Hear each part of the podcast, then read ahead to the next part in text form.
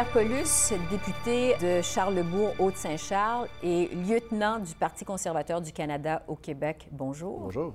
Je vous avoue que en préparant votre entrevue, cette entrevue, j'ai été surprise par l'éventail de votre parcours, par la diversité de votre expérience.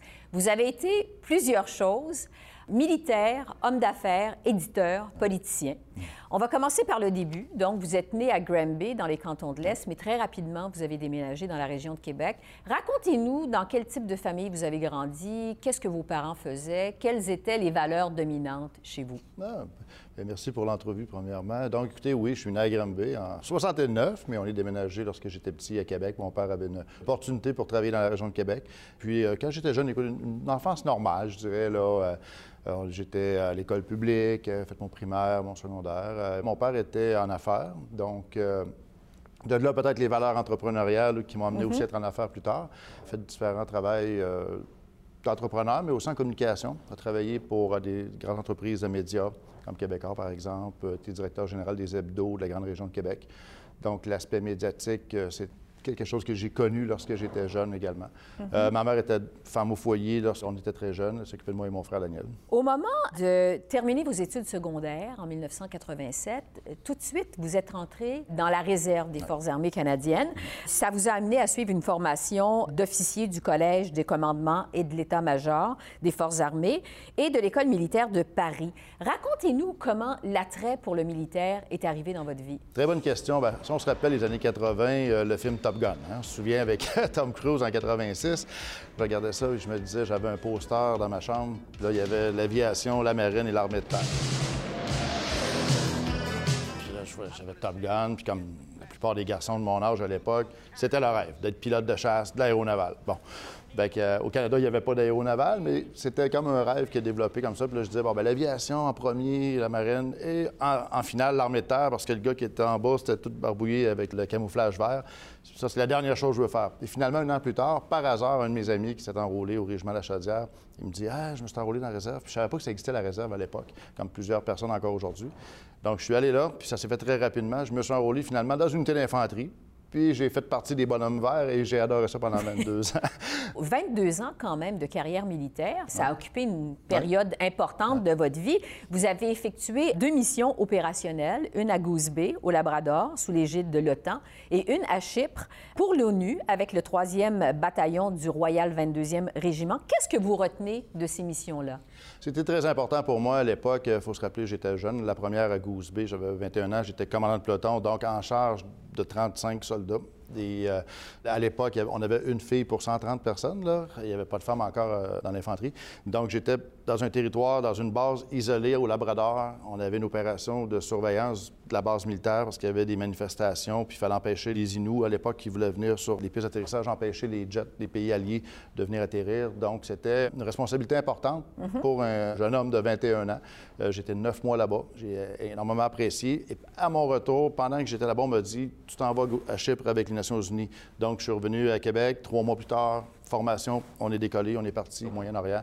Encore là aussi, à 22 ans, responsable là-bas d'un peloton, par la suite QG de la compagnie. Mhm. Donc, c'est des expériences qui forment vraiment, euh, lorsque tu commences dans la vie, d'avoir deux missions comme ça, plusieurs mois à l'étranger, ou pas aussi au Canada, mais dans des territoires euh, quand même assez euh, éloignés, et surtout d'être en charge, dans mon cas, d'un peloton. Oui. C'est de la responsabilité parce qu'il faut garder la discipline, il faut s'assurer que les soldats ne font pas de mauvais coups, parce que c'est difficile de vivre à temps plein comme ça dans un territoire éloigné. Donc, ça a été, comme vous dites, effectivement très formateur. En 2006, vos fonctions de commandant dans l'armée euh, vous amènent aussi à obtenir une audience privée avec la reine Élisabeth II à Buckingham Palace. Vous avez dit par la suite que c'était une rencontre qui vous avait marqué Racontez-nous dans quelles circonstances vous en êtes venu à avoir cette audience privée avec la reine Élisabeth et qu'est-ce que vous en retenez? Bon, j'ai pris le commandement du régiment de la Chaudière comme lieutenant-colonel en 2003. Donc, en prenant le commandement, j'ai fait un projet de refaire euh, la réédition du livre du régiment, qui est une brique, le livre L'histoire du régiment de la Chaudière. Quand le livre est sorti, euh, un de mes amis, euh, Richard Martin, qui était directeur général de mon musée, a dit tu as un accès direct à la reine. Parce que la reine Elisabeth était le colonel en chef du régiment de Chaudière, comme 13 autres régiments au Canada. Donc, on a écrit une lettre à la reine demandant une audience pour lui remettre une édition spéciale du livre du régiment. Ce qui a été accepté euh, très rapidement, à ma grande surprise. Euh, c'est Donc, vous l'avez rencontrée en personne, vous avez discuté avec elle. Oui, Comment oui. ça s'est passé? Une audience d'une vingtaine de minutes environ. Donc, évidemment, j'étais là pour lui présenter le livre, mais en même temps, elle a posé des questions en français, dans un excellent français, sur le régiment. Là, je lui ai dit, la dernière fois que vous avez rencontré le régiment, c'était en 1964, je crois. Donc, elle me répond, il était temps. Fait Comme ça, OK. Elle a fait des blagues aussi au début pour euh, détendre l'atmosphère, parce que tout le monde était évidemment stressé un peu.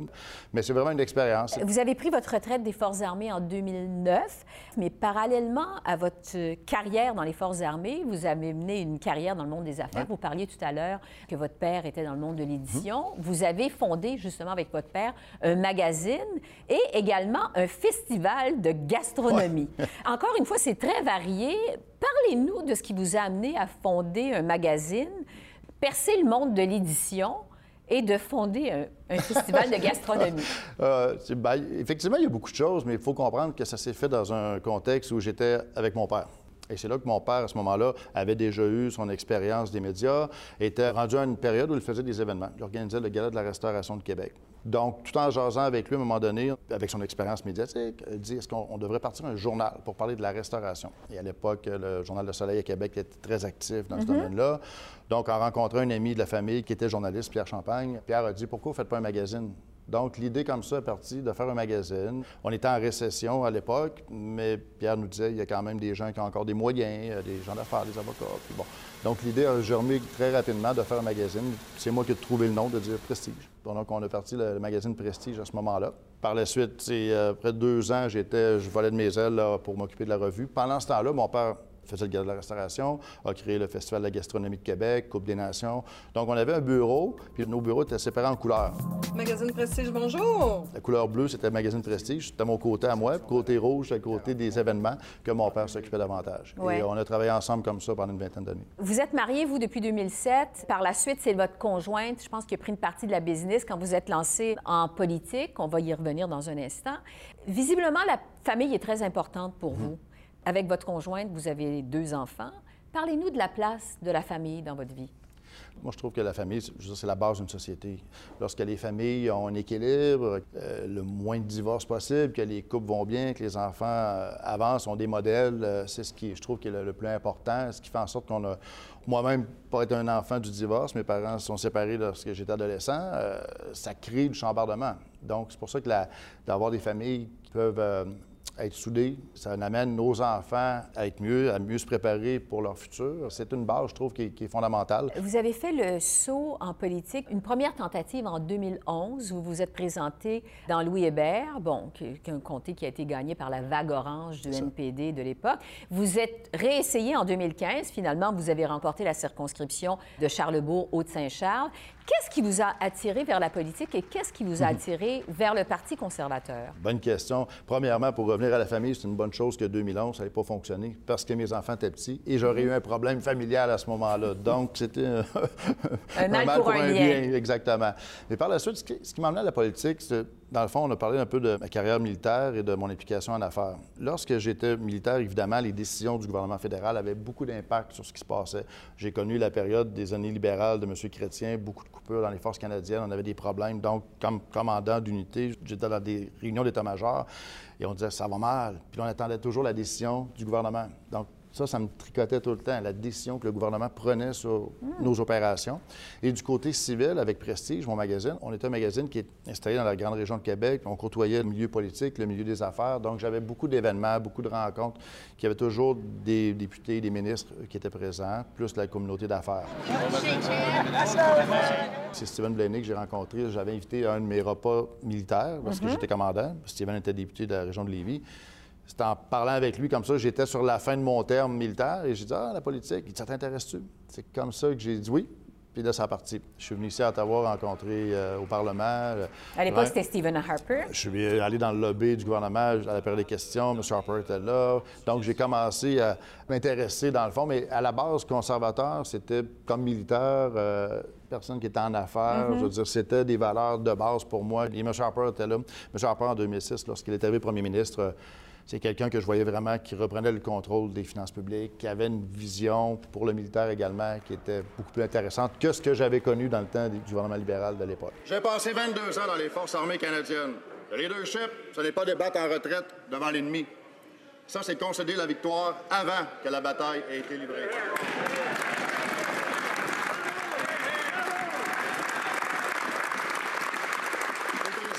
Alors que se forme une coalition internationale pour détruire l'État islamique et à laquelle le Canada doit participer, notre pays ne peut pas se défiler en offrant seulement de la formation. Au printemps 2022, vous avez surpris un peu tout le monde en donnant votre appui à Pierre Poilievre dans la course au leadership du Parti conservateur, alors que tous les membres du caucus conservateur du Québec, ou une majorité, je devrais dire, des membres du caucus conservateur du Québec ont donné leur appui aux Québécois du groupe.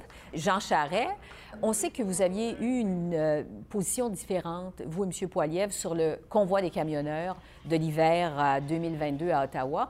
Et je crois que le Québec et les citoyens de Charles-Saint-Charles ont besoin d'un homme comme Pierre Poilievre comme chef pour nous aider à aller plus loin et devenir premier ministre du Canada très bientôt. Merci beaucoup, Pierre. Ça fait plaisir, Pierre. Qu'est-ce qui vous a amené à donner votre appui à Pierre Poilievre? Hmm, très bonne question.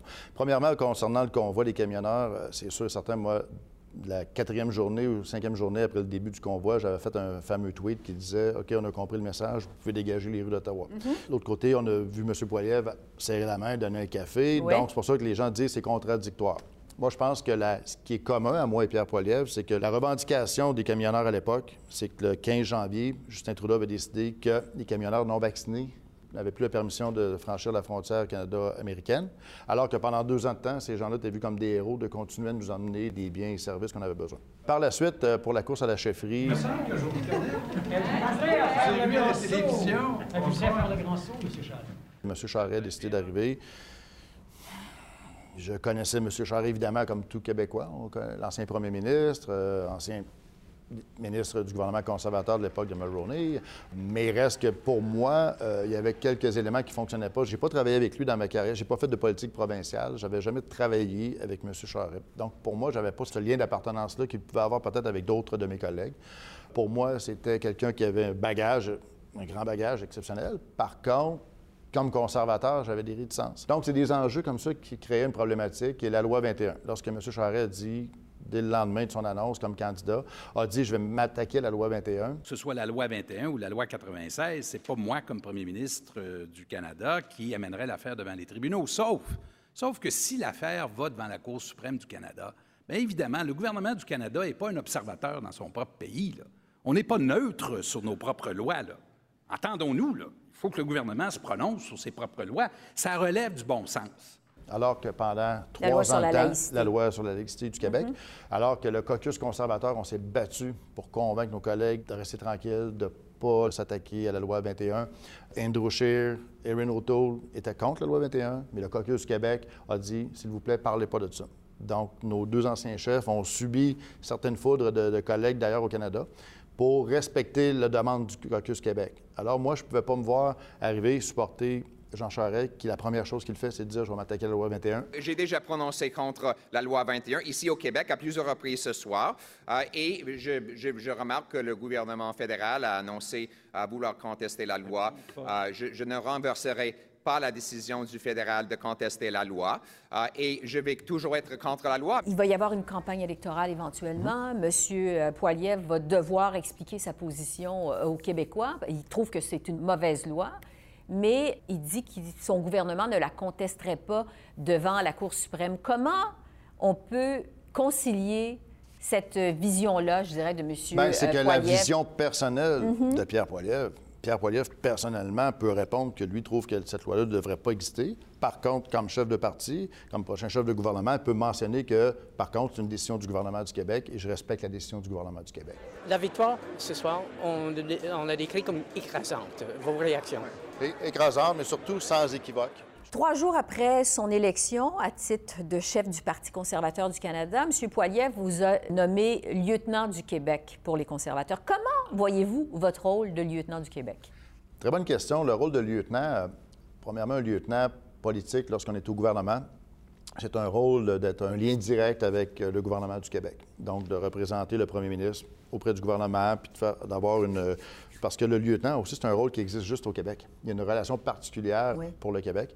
Dans l'opposition d'être lieutenant, premièrement, c'est d'être représentant officiel du chef au Québec. Donc, lorsqu'il y a des organisations qui veulent rencontrer ou parler avec le chef, euh, le lieutenant peut servir d'intermédiaire. Par la suite, il y a un volet aussi pour l'organisation. Donc, l'organisation électorale, on demande au lieutenant de voir aussi aider l'équipe parce que le Parti conservateur au niveau du Canada, la campagne, on a les mêmes sujets évidemment, mais la façon de faire la campagne peut être différente au Québec. Comme un exemple, au Québec, on a des photos sur nos pancartes. C'est la seule province qui a des photos. Ailleurs, ils n'ont pas de photos. C'est technique, là, mais il reste qu'il y a différents éléments comme ça qui rentrent en ligne de compte. Et également la sensibilité québécoise. Donc, le lieutenant est là pour aussi refléter la sensibilité du Québec. Ben, Je vous regarde, vous avez l'air de bien vous entendre. Écoutez, on va se dire une affaire. On a refusé de faire des débats pendant la, pendant la course parce que justement, on ne voulait pas chicaner. On ne chicane même pas en privé. Fait que si vous pensez qu'on va chicaner en public, oubliez ça. Ben non, c'est ça. Et voilà. Donc, vous allez être capable de vous reparler par la suite. C'est sûr. On jamais arrêté puis on n'arrêtera pas non plus. Au lendemain de la course au leadership, quand même, euh, le caucus conservateur au Québec est apparu divisé. Un ancien lieutenant du Québec, Alain Reyes, a quitté le caucus, a décidé de choisir euh, de siéger comme indépendant. Je ne me retrouve plus euh, à l'intérieur de ma propre formation politique avec laquelle je me suis investi depuis maintenant sept ans. Et j'ai avisé il y a quelques minutes le président de la Chambre des communes pour l'informer qu'à partir de maintenant, je souhaitais continuer à siéger, euh, mais à titre de député indépendant de Richemont-Arthabasca. On sait que M. Reyes a fait beaucoup pour le Parti conservateur au Québec. C'est un parlementaire qui est très apprécié. Comment avez-vous vécu le départ d'Alain Reyes? Bien, premièrement, vous dites, euh, on était divisés. Le matin, euh, au retour, la première chose que Pierre Poilievre a fait, c'est de venir à la rencontre du caucus du Québec. Il a fait surprise au caucus en venant nous rencontrer. Euh, à ce moment-là, Alain Reyes était encore dans l'équipe, mais Alain n'était pas, ici à Ottawa. On ne savait pas où Alain était. Mais tout le reste du caucus était là. Les membres du caucus du Québec ont été très heureux de voir M. Poilievre. Ont tous donné leur appui à ce moment-là directement à M. Poilievre. Donc, il n'y avait pas de division. 24 heures après, M. Reyes a décidé de quitter le caucus. Bon.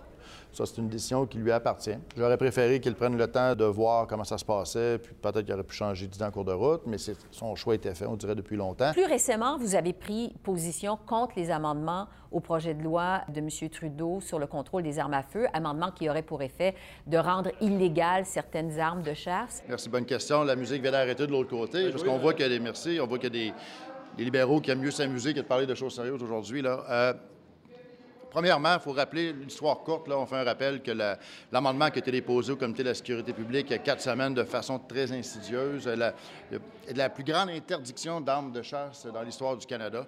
Euh, les Premières Nations, les chasseurs, tout le monde, lorsqu'ils ont réalisé ce qui se passait ici, ont levé des boucliers et, avec juste raison. Pouvez-vous clarifier votre position sur les armes à feu? La position du Parti conservateur a toujours été la même. Nous, on respecte les gens comme moi, qui ont fait des cours, qui ont un permis, permis d'acquisition, permis de tirer. Les propriétaires d'armes qui ont des armes à feu pour, euh, de façon tireur sportif ou les chasseurs, c'est des gens qui sont respectueux de la loi, qui font toutes les mesures de sécurité importantes. Il n'y a pas au Canada de problématiques avec ces gens-là. Les problématiques qu'on vit actuellement, c'est des armes illégales. Il y a énormément d'armes qui rentrent de façon illégale au pays par la frontière américaine de différentes façons. Et quand on parle de ce qui se passe avec les gangs dans les rues de Montréal, puis pas juste les gangs, il y a la mafia également, il y a des groupes criminels qui ont des armes illégales et c'est ce qui cause les tirs qu'on voit partout avec les pistolets, les handguns qu'on appelle. Toronto, Montréal, même Vancouver. Sur le poids du Québec à la Chambre des communes, au mois de mars 2022, donc au mois de mars dernier, le Bloc québécois a présenté aux communes une motion qui vise à préserver le poids politique du Québec au Parlement canadien. Parce que le calcul qui avait été fait par le DGE mentionnait que on passerait de 78 à 77 sièges, ce qui était inacceptable. C'était la première fois depuis 1966 qu'un- qu'une province perdait un siège. Motion qui a été largement adoptée par les députés de toutes les formations politiques. Monsieur Poiliev, votre chef, était absent au moment du vote. Il a dit par la suite qu'il aurait voté contre et qu'il n'y a pas lieu d'intervenir pour le maintien du poids politique du Québec à la Chambre des communes. Vous êtes un député du Québec. Qu'est-ce que vous pensez euh, de cette position de Monsieur Poiliev? Les débats sur le poids politique, c'est une question de proportion avec les populations. Lorsqu'on voit la commission de la réforme électorale actuellement, selon leur analyse mathématique, on perdait un siège au Québec. Donc, il y a eu un débat pour dire non, il ne faut pas perdre de siège. Finalement, le gouvernement libéral a accepté de dire à la commission une décision politique, on n'accepte pas de perdre un siège, on reste à 78. Mais il reste que sur le long terme, la problématique, c'est qu'au niveau de l'immigration, les populations augmentent énormément dans l'Ouest, en Alberta, en Colombie-Britannique, euh, dans l'Ontario, et moins au Québec. Donc, d'un point de vue proportionnel, on va arriver avec l'enjeu de représentativité qui ne fonctionne pas. Et c'est pour ça qu'il y a des gens des collègues de l'Ouest ailleurs disent écoutez, il y a un problème. Là. On a des comtés qui a 200 000 personnes à Edmonton, par exemple, alors qu'au Québec, on a des comtés à moins de 90 000. Donc, de garder le poids politique, c'est une question que le Québec, avec la francophonie, c'est ce qu'on veut maintenir, c'est le poids qu'on a besoin de, qu'on veut conserver qui équivaut à 25 historiquement du pays. Mais il reste qu'en proportion de la population, on va finir par avoir un enjeu où ça va être difficile à un moment donné de justifier à l'ensemble des Canadiens pourquoi au Québec, on aurait plus de sièges en proportion qu'une province qui a plus de population. Je veux vous entendre sur la stratégie médiatique de M. Poilièvre. On sait que le chef conservateur a choisi de ne pas donner euh, d'entrevue aux médias nationaux. Il y a des journalistes partout au pays. Ce pas des- juste, juste des journalistes parlementaires qui vont contrôler l'agenda. Il ne se prononce pas non plus sur des dossiers précis des provinces qui sont menés par des gouvernements conservateurs. On pense par exemple à la loi euh, sur la souveraineté de l'Alberta. C'est quand même un enjeu important. Est-ce que vous pensez que la stratégie médiatique de M. Poilièvre est porteuse à long terme? Bien, M. Poilievre, a, juste avant Noël, a fait une sortie euh, surprise aux médias de la colline parlementaire. Les journalistes couraient dans les corridors parce qu'ils ont dit Ah, il est là. I understand they're holding a parade. Stand by for Speaker's parade. Mais il reste que je crois que le message de M. Poilievre pour Mhm. la classe médiatique, c'est de prendre acte qu'à un moment donné, souvent les médias, puis je le vis moi-même, on le vit tous, là, les médias ont une tangente, une décision, par exemple, sur un enjeu. Les médias vont décider qu'un matin, c'est ça l'enjeu qu'on parle aujourd'hui. Puis M. Mhm. Poilievre le dit clairement aussi, c'est pas vous qui décidez de l'agenda, c'est à nous de décider c'est quoi l'agenda qui est important comme opposition officielle pour les Canadiens et au Mais Québec. pensez-vous qu'il va être capable de tenir cette position-là encore longtemps? Mais moi, je crois qu'il faut avoir une bonne collaboration avec les médias. J'espère que le- les médias de la colline parlementaire comprennent c'est quoi l'intention de M. Poilievre. Et les médias peuvent aussi dire, OK, on, on peut-tu travailler peut-être en, collaboration? Oui, les médias ont leurs questions à poser, c'est normal. Mais de l'autre côté, si nous, on a des enjeux qu'on veut partager, est-ce que les médias peuvent aussi être ouverts à transmettre l'information? Euh, je le dis souvent au Québec quand je rencontre des citoyens, je leur dis 95 et plus de ce que je fais à Ottawa, vous n'êtes pas au courant, puis vous ne le savez pas. Sur le Québec, justement, bon, on sait qu'il y a certaines réticences des Québécois envers M. Poilievre. Il est vu comme un populiste. On sait qu'actuellement, le caucus conservateur compte neuf députés sur un total de 78 du Québec à la Chambre des communes. Comment pensez-vous que M. Poilievre va être capable d'élargir l'attente conservatrice au Québec? Très bonne question. Premièrement, le- quand on parle de populiste, de populisme, moi, ça me fait souvent rire parce que pour moi, d'être populiste, c'est d'être proche du peuple. Le peuple, c'est les, les gens. Et c'est ce que j'aime de Pierre Poilievre. Vraiment, il y a une approche qui est souvent anti-élitiste. Donc, être populiste, si c'est de travailler pour les gens, j'ai aucun problème avec ça. Et lorsque les Québécois vont le connaître, vont le voir davantage sur le vrai portrait de qui est Pierre Poilievre, je suis convaincu que les gens vont l'apprécier, vont même l'adorer. Surtout Pierre parle très bien français, a des conversations avec tout le monde. On va aussi travailler pour monsieur et madame tout le monde, leur chèque de paie, leurs épargnes, leur maison, leur pays. On va continuer de le faire. On- nous allons être la voix de tous les Canadiens ici au Parlement et à travers le pays. Merci beaucoup. vont voir le personnage, l'individu tel qu'il est, proche des gens. Si c'est ça d'être populiste, moi, j'ai aucun problème avec ça. C'est vraiment, lorsqu'on parle d'élection, c'est chaque, chaque personne a un droit de vote. Et lorsque les individus vont individuellement connaître Pierre Poilievre, vont dire, ce gars-là, il est là pour moi, pour m'aider. Et c'est ce que j'espère qu'il va, qu'il va se produire. Sur la protection du français, parce qu'il y a ce débat-là qui Ouais. a cours également au Québec. On sait que le gouvernement Legault a adopté la loi 96 qui vise à assurer davantage de protection aux Français. Vous, personnellement, est-ce que vous pensez que le français est en déclin au Québec? Absolument, absolument. Je le vis euh, moi-même, justement, comme lieutenant. J'ai affaire souvent à Montréal et lorsque je vais à Montréal faire des rencontres, souvent, j'ai des, des gens qui ça, ça parle juste anglais. Ils comprennent le français, mais ils s'expriment en anglais. Euh, là, tu vas dans des, dans des secteurs, même, on- une réalité que les gens, je trouve, au Québec, on n'entend pas souvent. Il y a beaucoup de députés euh, libéraux qui parlent anglais, même ici à Ottawa, souvent. sont- leur langue première, c'est l'anglais. Donc, il y a vraiment une... En dehors de Montréal, c'est sûr qu'on encore... Le français est encore présent partout, comme moi à Québec. Je veux dire, on- c'est- mais quand tu regardes la réalité montréalaise, c'est vraiment inquiétant de voir l'expansion, comment l'anglais, et aussi que c'est devenu une réalité que, bon, le, fameux bonjour hi, mais souvent même c'est juste hi parce qu'ils ne savent pas dire d'autres choses. Bon, ça marche pas. Ça, je pense que je reconnais que le gouvernement du Québec fait bien de, mettre de la pression parce que si on ne protège pas le fait français, si on ne protège pas le français dans 40-50 ans, là, mm-hmm. ça risque de s'étendre. À la Chambre des communes, le Bloc québécois se bat pour que les entreprises de juridiction euh, fédérale qui font des affaires au Québec soient soumises en préséance à la loi 96 plutôt qu'à la loi sur les langues officielles. Il y a deux ans, l'Assemblée nationale du Québec adoptait une motion unanime demandant à Ottawa de collaborer pour que la Charte de la langue française s'applique aux entreprises de compétences fédérales. Mais le projet de loi C-13 fait le contraire. Il permet aux entreprises de se défiler. Est-ce que vous êtes d'accord avec ça? Oui, bien, on a justement les débats de la loi C-13, la loi fédérale sur les langues officielles. Mon mhm. collègue Joël Godin, député de Portneuf, a été très impliqué justement à soumettre euh, plusieurs amendements en collaboration mhm. avec le Bloc québécois afin de s'assurer que la loi des langues officielles soit renforcée, ce que malheureusement les libéraux et l'NPD euh, tentent d'arrêter. Il y a eu euh, trois courses au leadership au Parti conservateur du Canada au cours des cinq dernières années, des courses qui ont montré combien le parti pouvait être divisé entre euh, les conservateurs de l'époque de Brian Mulroney et les conservateurs de l'époque de Stephen Harper. Comment voyez-vous l'avenir du Parti conservateur du Canada? Bien, moi, je le vois très bien. Premièrement, il faut voir que les deux dernières élections, en nombre de votes, le Parti conservateur a eu plus de votes que le Parti libéral. Le Parti conservateur, à partir du moment où on comprend que c'est une coalition de différents types de conservatisme, oui, il peut y avoir des conservateurs sociaux, il peut y avoir des gens qui ont un côté sur les enjeux sociaux plus à droite, euh, puis il y a des progressistes qu'on appelle, mais il y, a, comme un mélange de, conservateurs. Donc, à partir du moment où on peut se parler, là, actuellement, ce qu'on vit sous le règne de Pierre Poilievre, il y a énormément de collaboration entre les collègues. On comprend qu'on est dans une coalition de conservateurs, mais à la base, on est tous droite économique. Ça, c'est un facteur qui nous mm-hmm. réunit tous.